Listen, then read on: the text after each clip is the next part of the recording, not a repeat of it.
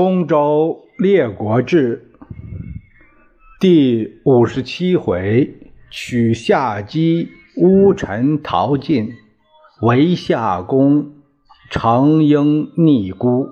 第一节，取夏姬乌臣逃晋。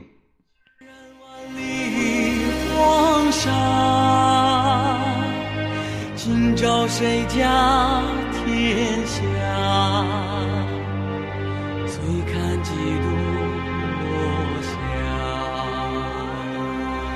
泪洒谁家？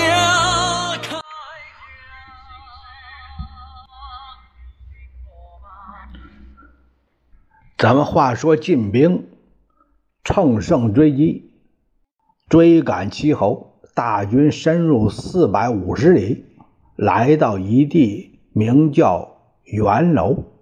元楼是哪儿啊？现在的山东淄博市东北。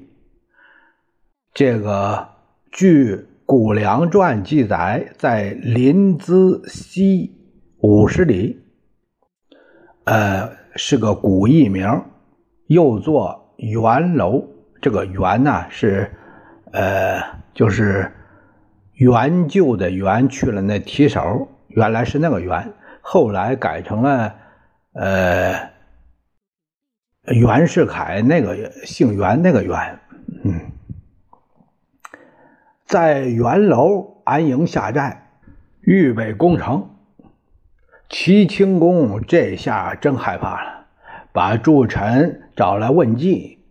国佐说：“臣的意思是，您把当年季侯那镇国之宝偃，还有那个玉磬，作为重礼行贿给晋，请晋西战。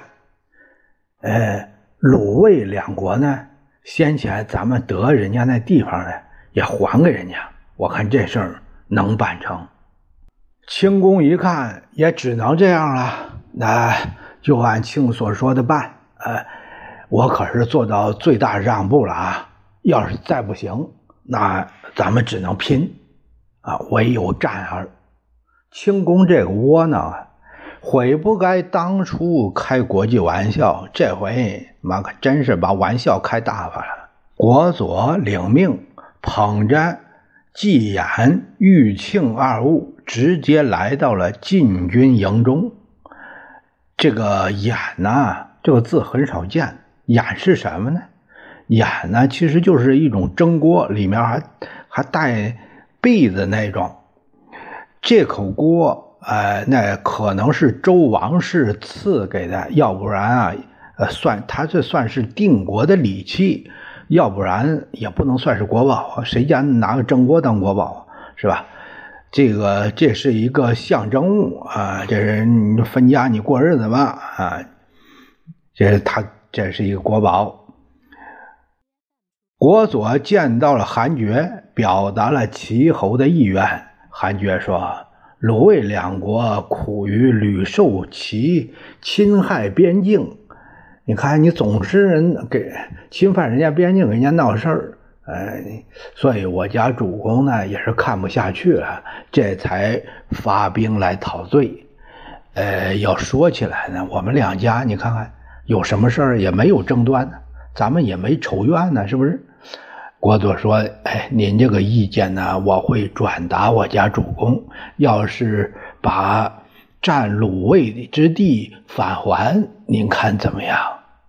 啊，那这事儿呢，具体的吧，你得和我们主帅谈。呃，我做不了主。”韩厥就带着国佐来见阙客。哎。这个阙客是谁呀？先前朋友们听我一直在说细客啊，这这这怎么突然变成阙客了呢？这很抱歉，我这个水平啊有限，有时候读错字。这个读错字呢，还真是还真不能怨我。怎么说呢？我还特意查这个字了，结果这这个呃查的不全面，呃后来我。呃，无意中又碰到这个字，又查了一遍，呃，那个解释呢比较全。他说啊，这个词典上标注的是“细”啊，是有“细”这个音。现在呢，呃，就是就是细性的族人，这个这个呃，这这个确性的族人，确性的族人，这个“细”也念“确”这个字呢，在这个姓氏上，呃，应该读“确”，呃，可是也有。也有我们，我在这儿这个音上也可以有辩解。怎么说呢？台湾的一些地方还是念作“戏”，呃，虽然各地方言不同，但对应的普通话读音，呃，应该是“确”，这一点还是一致的。呃，现在一般那个常用字典上呢，都标注是“戏”，呃，这个把我呢也给戏里边了，呃，所以但是呢。这似乎有说有些不妥。其实啊，这个我们应该尊重，是应该尊重的。这个人家这个姓氏这个读音啊，你问你姓什么呀？啊，他说我姓戏，那就是戏啊。那我他说我姓阙啊，应该说应该是读阙，哎，这样的呃这样一个因素。那我们呢，呃，也就尊重这一点。在姓氏里面就读“阙”，因为“系”啊，这个是通介字，有人说是通假，其实呢，这个“假”也是念“介”啊，应该是通通介，其实就是通用的意思。所以我呢就读通介，哎，多数人呢又又读通假，搞得我也很也不知道是我对还是他们对。呃，往往有一个就潜规则就是。大家都读错，都读错，那就按对了说。你说讽刺不讽刺？那就这回事儿。呃，咱们接着说啊。那咱们就从这儿开始，打这集开始，我们就读“阙”。呃，阙客一见起始来了，他呢，这气都不打一处来。这不是又想起自己被被羞辱那事儿来了吗？盛怒以待之，没给国佐好脸看。国佐也知道人家这气儿啊是咋来的，只能忍着多说好话呗。哎，此气鞠躬，非常的谨慎。阙客说：“你们马上都要亡国了，旦夕之间的事儿，还想油嘴滑舌？”想用缓兵之计是吧？如果你要是真有诚意，息兵罢战，那依我两件事。国佐说：“那您说吧。”呃，敢问何事？第一，让同叔之女萧军为之于晋；第二，必使其封内龙鲁改为东西行，东西行，哎，东西陇。什么？如果齐要有一天被蒙，那我就把这人质杀，再来讨伐你们这国家，车马东西，那我可以直达，啊，好走啊，这路是吧？国佐勃然大怒，元帅诧异，哎，不像话呀！萧军之女那是谁呀？国母啊，怎么可能为质呢？以齐晋两国这身份来说，那也相当于晋军之母的地位，哪有国母为质的道理呢？啊，至于龙母纵横，那是顺地势自然的事儿。要是因为晋能改就改，那齐和被灭国有什么差异啊？啊，元帅，您这条件。那是不想按河的方向走啊！您这是，阙客，哼，我就是不想和你们和谈，你说怎么样吧？国佐冷冷一笑，嘿，元帅，勿欺其太甚。其虽偏小，其父千胜，诸臣私父不下数百，今偶一错虐，未及大亏，元帅必不允从。请收合残兵，与元帅决战于城下。一战不胜，尚可再战；再战不胜，尚可三战。三战俱败，举齐国竭尽所有，何必致母东母为哉？左从此此矣。那不就是打吗？谁怕谁呀？虽说我们不胜，败了一阵，那有什么？我们后方有相当的生力军呢，那我们就打上几仗。要真是拼光了，打不过，其都是你们进的，那何必让国母为质，还拢顺东西呀？哎，说罢，把眼镜往那往地上一撂，朝上一一，昂然出营。人家走了，礼物啊也不要了。季孙行府和孙良夫这两个人在幕后听着呢，一看国佐给气跑了，他俩跑出来了，对阙客说：“哎呀，这回啊，这回你可，你可把齐国彻底给得罪了，我的哥哎，那兵无常胜啊！我们可是邻居，你那说走就走了，哎，这做绝可不得了，还是。”还是答应他们求和为上。阙客说：“你你看，现在这不齐使走了吗？你说那咋办呢？”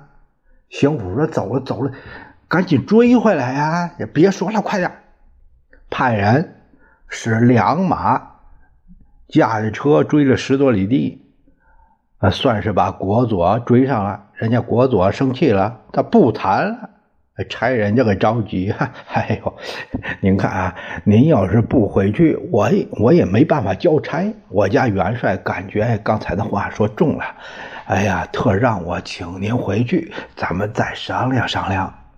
说着，硬拉生拽，给返回了晋营。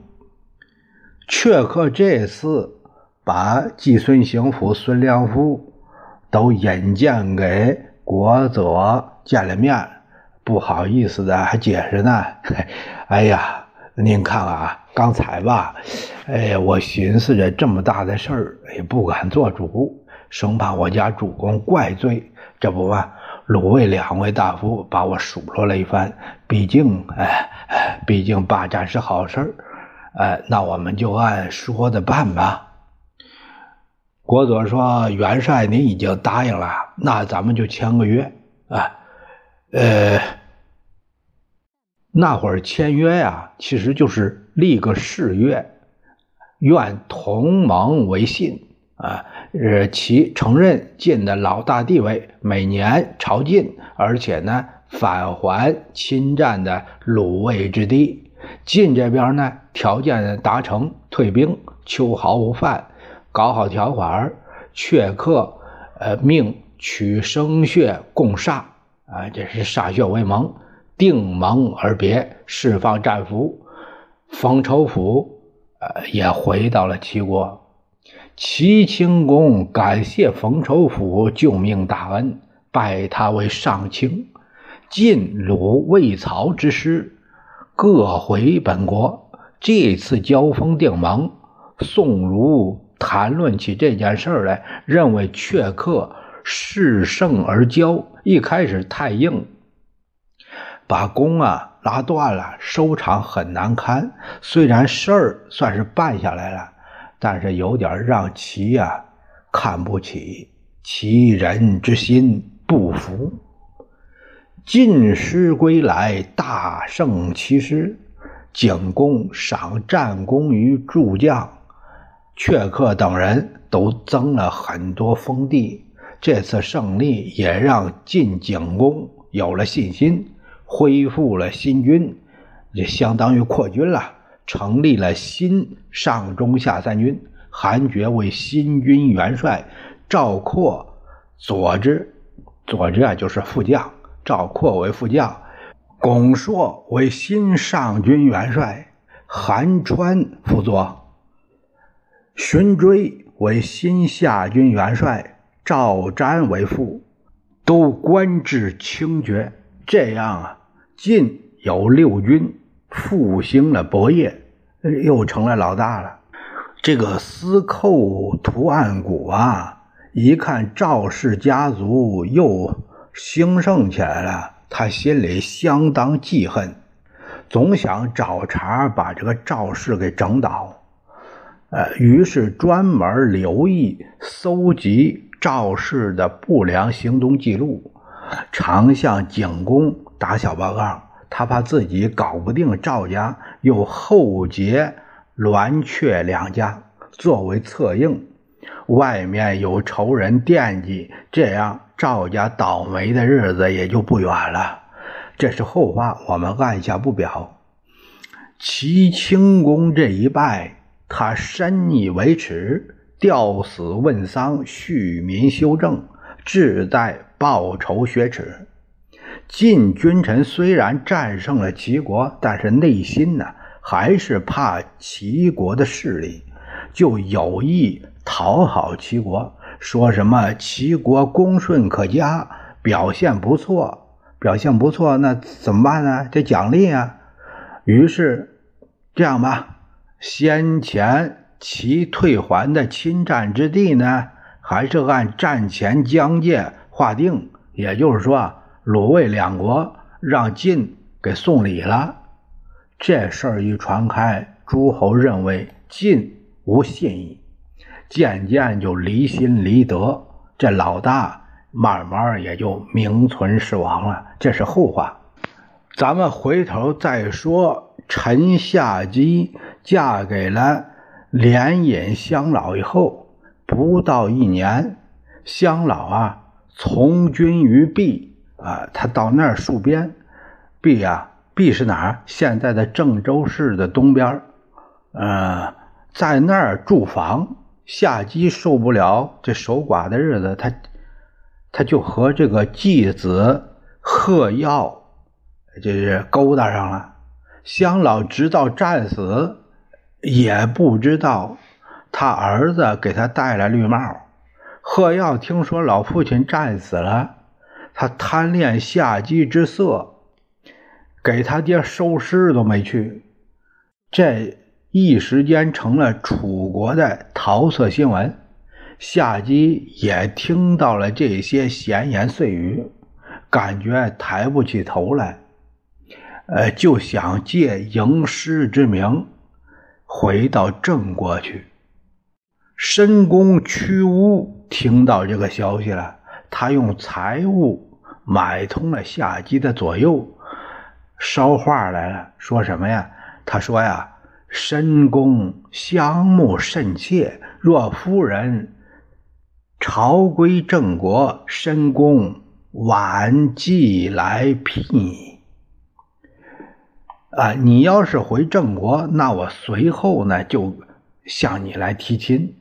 他还派人向郑襄公捎去口信儿，夏姬要回中国，是不是有个有个来迎接的姿态呀？郑襄公还以为这里有官方的层面呢，所以就遣使来迎接夏姬。这个夏姬，我们先前也说过。他是，呃，这个，他生于公元前的六四零年前后。这个他是郑穆公的女儿，他的母亲为少妃，呃，瑶子，这个嫁给了封地这朱毅，是哪儿？浙城县陈国的司马夏玉书。哎，这这个就是咱们先前有他的故事啊，啊，这就里这里呢就不多说了。所以她是郑国的公主，哎，这个，所以这这这才有了让郑襄公看能不能接来。楚庄王听说郑来使要迎接夏姬，他想不明白什么意思了，就把大臣们找来啊。郑人迎夏姬何意？大伙儿都没说话，只有屈巫一个人出来解释。他说：“夏姬想收葬乡老，郑人觉得这事儿他能办到，所以就把这事儿担下来了，促成这个事儿，以成全这份心愿，所以呢就来了。庄王说：“这个失在晋，郑怎么能得到呢？”屈巫说了：“大王，我们不是俘获了荀英吗？他是荀守的爱子啊，现在秋居在楚。”你说这荀英他能不想儿子吗？现在荀守是新军的中军元帅，他和郑大夫黄树，呃，交情很深呐。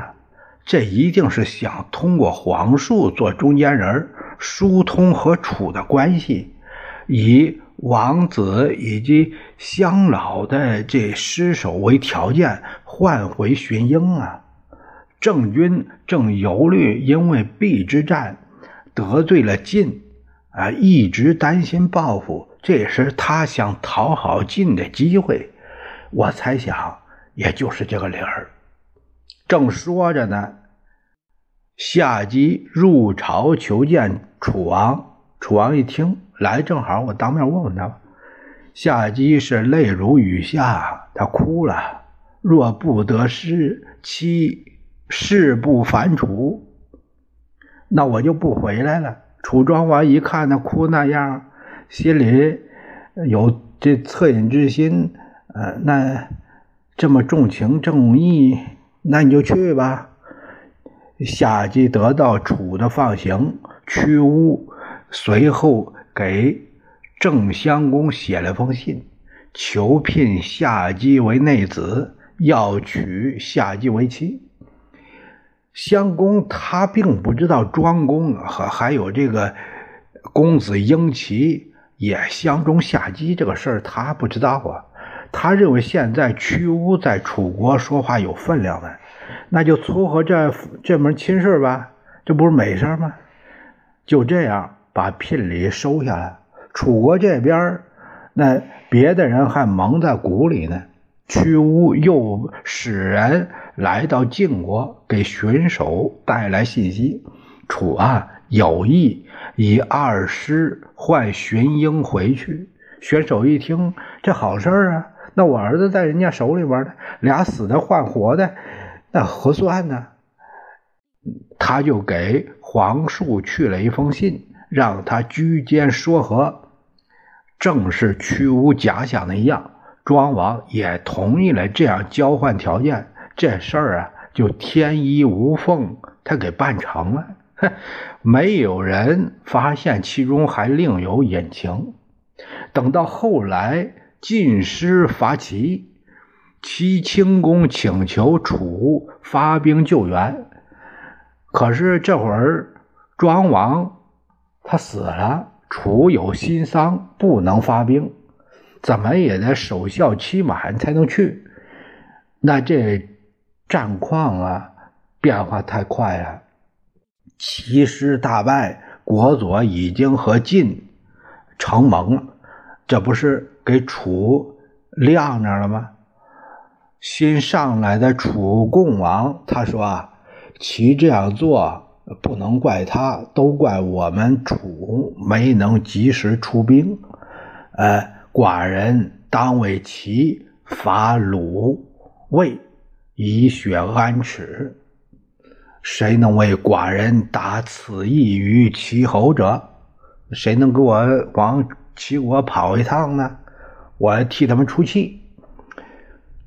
申公屈巫一听，哎，机会来了，微臣愿往。共王很高兴。请此去经由郑国，这样你呢？顺便通知郑国，让他在冬十月之望，在魏境与我会师。呃，你到了齐国，也把这日子讲给齐侯，约为行事之期，这就算你完成任务了。屈巫领命回到家里边，他没说要出差，说啊，到新义。去收复，呃，先把家里边的财帛及这这个细软，这个不能嗯，不，呃，一车车的拉出城，他不能，呃，这个排着大队出去太显眼，分批出城。现在说啊，就是转移财产，自己成裸官，然后自己才乘了摇车。这个摇啊，这个字，哦，我们只有在这古代才能发，才能看见啊。呃，这个摇就是一个车字旁一个号召的召，念摇。摇车轻便的小快车，星夜的呃赶往郑国。摇车到了郑国，传达了这楚王失期之命，呃，就是这个会师的，呃，一同去打这这这，呃，魏鲁呃这个事儿，呃，给郑国说了。接下来最最重要的是，赶紧和夏姬在宾馆成亲。有诗这样写他们的鱼水之欢：佳人原是老妖精，到处偷情就有名。彩战一双金作配，这回鏖战定输赢。这回玩吧。几个回合下来，夏姬躺在枕边，他问屈巫：“楚王知道我们结婚这事儿吗？”屈巫就把庄王还有这个公子婴齐也有意娶她的事儿说了一遍。最后他说：“啊，下官为了夫人费了好多心机呀，今日得携雨水，生平愿足。哎，下官不敢回楚，明日与夫人别寻安身之处，偕老百年，岂不稳便？咱们。”远走高飞吧，您看好不好啊？夏姬说呢，原来是这样啊。那夫君既不回楚，使其之命谁来完成呢？那齐国你你还没办完事儿呢。哎呀，齐国啊，我不去了，爱谁去谁去。现在能与楚抗衡的，那就是晋国。咱们到晋国去生活吧。第二天一早，屈巫修下表彰一通，赋与从人，复寄给楚王。哎，带着心上人下机奔晋国去了。这个晋景公啊，自打上次兵败于楚，他深以为耻，这不能释怀。这不是让人家打败了，心里窝囊。现在听说屈巫来了，他很高兴。只要是敌国闹心的事儿，他都高兴。哎呀，此天赐此人于我也，当即拜为大夫。这就是把邢地为之采邑。邢地啊，就现在的河北省邢台市。呃，原先有个邢国，这是让让那魏国给灭了。完哎，呃，后来这这又归了这个现在的就是我们讲的这会儿晋景公这会儿。属于晋国的地盘，把这作为屈巫的这个采邑。屈巫啊，这回也不姓屈了，呃，就是改巫为氏啊，巫氏啊，巫氏名臣，这就是现在的申公巫臣。巫臣自此安居于晋，啊，就在晋待下来了。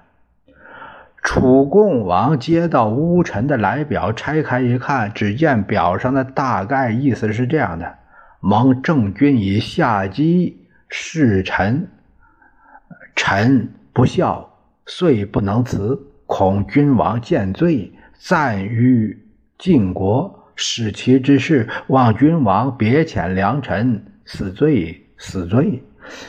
郑国君。把夏姬许给我了，臣没出息，你答应了，怕您怪罪，我不敢回去了，我我就住在晋国了。那个，呃，关于出使秦国的事儿，您另派别人去吧。这共王一一见这表，大怒，谁看了谁不生气啊？让你出国当使者好啊，你这夹带私货不说，还他妈不回来啊？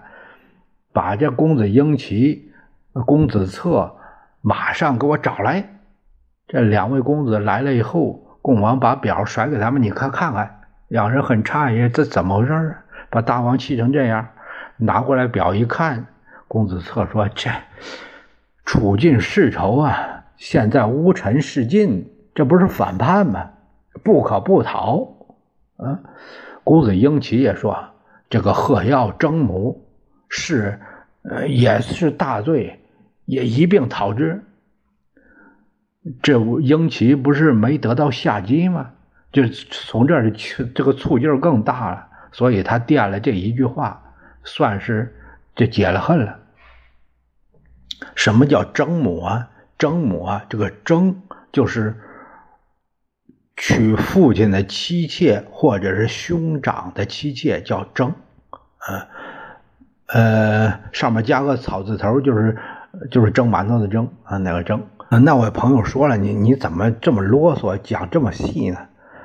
我想就是，呃，这有有一些这个，我们读这些古书，这些有一些，呃，这个还不算古书，因为它在那个时候是还是白话文，但是在现在读起来也有很多不不明白、不好懂的地方，特别是有些字，它的用字啊也不一样，呃，这也算是我读，您有时候。呃，能知道故事，但是没办法，他他这个文学，呃，这个修为，他没办法提高。我这给您说一下呢，可能对您也有所帮助啊。我自己呢也是在学习中啊，是这个目的。共王认为英奇说的对，让他领兵抄没了乌臣的家族啊，这不是他。他家他家小家走了，还有大家呢，把把乌臣的家族给抄了，让公子策领兵把贺耀也给斩了。这个贺耀啊，是黑啊黑色的黑，要求的要，呃，这个我读贺耀，呃呃就读贺。那具体是不是鹤呢？我是参考，呃，古代有一个书法家叫有个书法家叫张鹤儒的，啊，这所以呢，这里我就读了鹤，嗯，呃这两家这个家财啊，也都让这执行命令这这两位都给得去了，这俩公子啊，他们都给分了。乌臣听到了家族被诛杀的消息，给这两位执行人写了一封信，大意是说：“儿以贪馋弑君，多杀不顾，与必使尔等疲于道路已死。”意思是说啊，你们贪心坏良心，我要让你们两个不得好死。他俩一看这书信，没敢张扬，怕共王知道。看来他们啊也是心虚。乌臣抹了把眼泪，给晋国出了个主意，请求通好于吴国，并呃给予车战之法，教导吴人。这就是派军事顾问提供军援，为了博得吴国的信任，把儿子胡庸留在吴国为质。那在吴国工作，官职为行人。行人是什么官啊？掌管这个传旨啊、册封啊、抚育啊。这个行人，这个我他这里的行人，我感觉像这个联络部长啊、统战部长。这联络部长，对外联络部啊，外交司是这个。呃，这样晋吴之间往来不绝。两国关系就密切起来了。吴国的国势日强，兵力日盛，楚东方的蜀国这回不得安宁了，并且逐步受到吴国的蚕食。楚作为大哥，你不能坐视不管呢。但是征伐无期，哎，边境骚扰不断，楚国不堪其扰，慢慢的吴国壮大起来了。晋夺取楚东方之蜀国，哎，把这给统一了。寿梦遂坚决为王。寿梦啊，是就是吴王，他是生于公元前的六百二十年，卒于公元前的五百六十一年。他是姬姓，名胜，字寿梦。他是在公元前五百八十五年到公元前五百六十一年在位。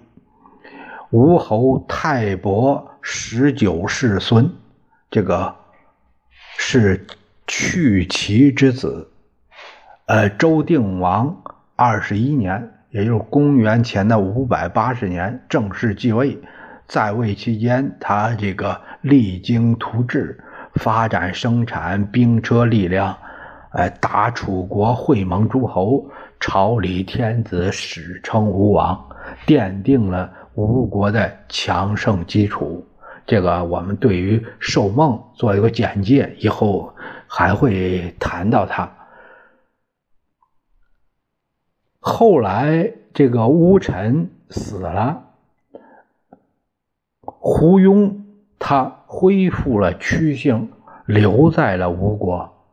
吴用为相国，任以国政。呃，这些都是后话了。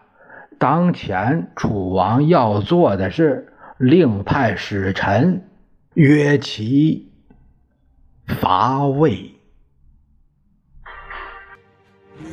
写信，修我兵家。